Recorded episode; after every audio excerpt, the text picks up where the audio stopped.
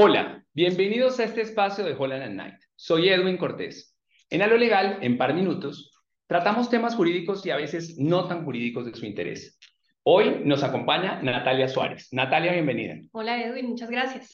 Voy de la firma y es especialista en Derecho Minero Energético, Derecho Contractual y Derecho Comercial. Y queremos tratar un tema muy interesante con ella y es sobre la producción de energía eólica offshore en Colombia.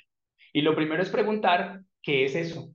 Alrededor de todo este asunto de la transición energética, que no solamente es un tema relevante en el país, sino también a nivel mundial, Colombia se ha propuesto eh, impulsar el desarrollo de energías eh, renovables no convencionales. Dentro de estas energías están los proyectos eólicos y dentro de los proyectos eólicos tenemos proyectos eólicos costa adentro y costa afuera. En este momento estamos en un momento crucial en el desarrollo de estas energías porque se acaba de lanzar la primera ronda para la asignación de permisos de ocupación temporal para este tipo de proyectos. ¿Y qué quiere decir costa afuera?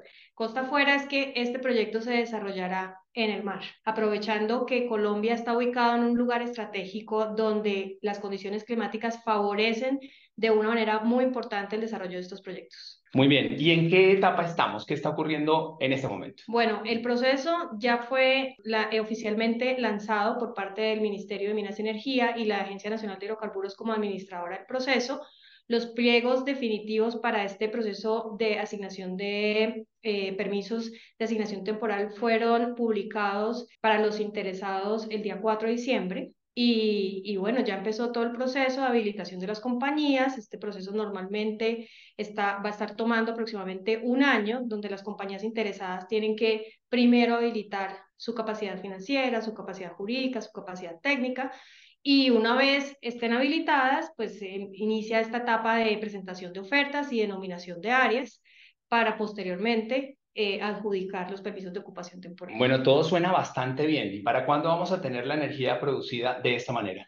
Bueno, eh, esa es una muy buena pregunta porque como está diseñado el proceso, es que los permisos de ocupación temporal tienen una duración de ocho años, donde las compañías que son titulares de los mismos van a evaluar la viabilidad y la factibilidad de los proyectos y posteriormente se dará la etapa de la concesión marítima, que es la que permite ya desarrollar el proyecto o sea, eso quiere decir que nos vamos a demorar todavía algunos años. Así es. Bueno, gracias por acompañarnos. Habrá que hacerle seguimiento a este proyecto y los esperamos en un próximo episodio de A lo Legal en par minutos.